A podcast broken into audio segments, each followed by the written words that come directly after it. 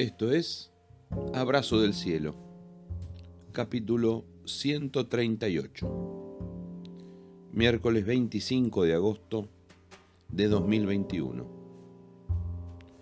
Hoy compartimos el llamado. Y nadie toma para sí esta honra sino el que es llamado por Dios. Carta a los Hebreos capítulo 5 versículo 4 en la versión Reina Valera 1960.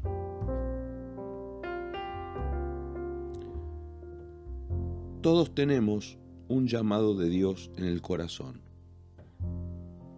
Que lo escuchemos o no, que hagamos caso a su voz o no, es otra cosa. Todos tenemos un llamado. Dios nos llama para algo. Nos desafía y nos señala un camino.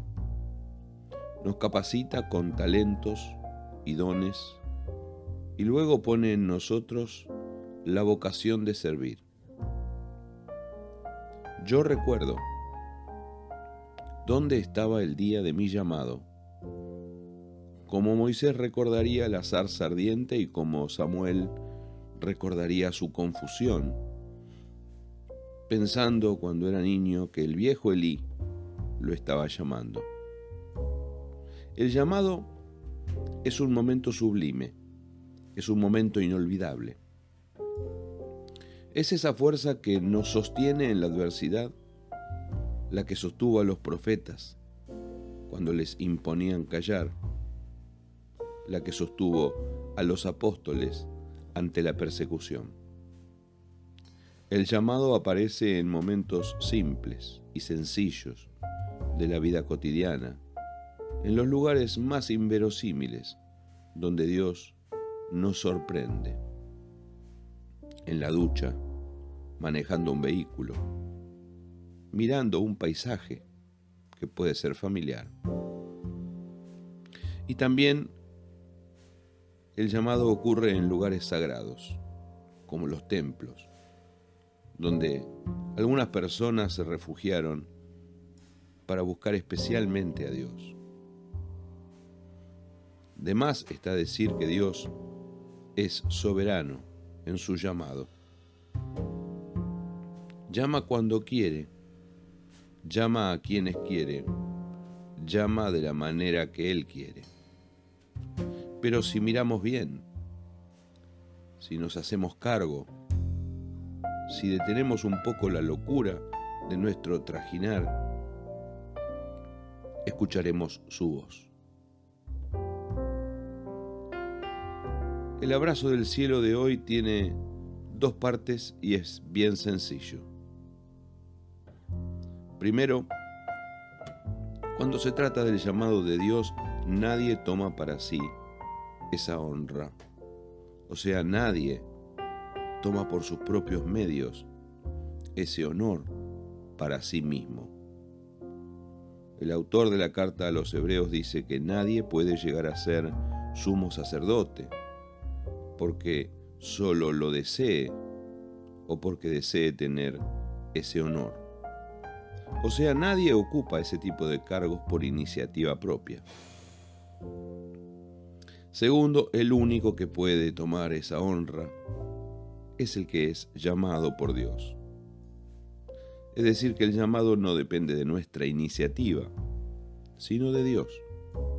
Las personas tienen que ser llamadas por Dios para ese trabajo o para otros trabajos.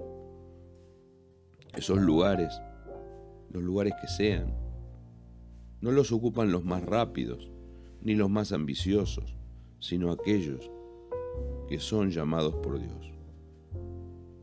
En resumen, el más grande ejemplo de esta dignidad que nadie puede hacer suya por propia iniciativa es Jesús mismo.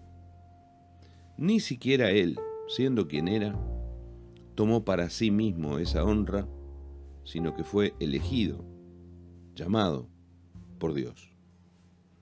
No se hizo sumo sacerdote a sí mismo, sino que fue elegido por Dios para esa tarea. Y vaya si la cumplió.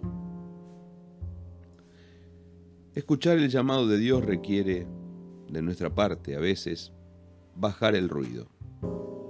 Hay mucho ruido alrededor, otras voces, una interferencia que nos impide escuchar su voz. Y muy especialmente bajar la velocidad y andar más lento. La rapidez y la ansiedad con que nos movemos en la vida cotidiana impide que escuchemos dónde y cuándo debemos la voz que tenemos que escuchar, la voz del llamado de Dios. Recordemos las primeras frases de la famosa Desiderata.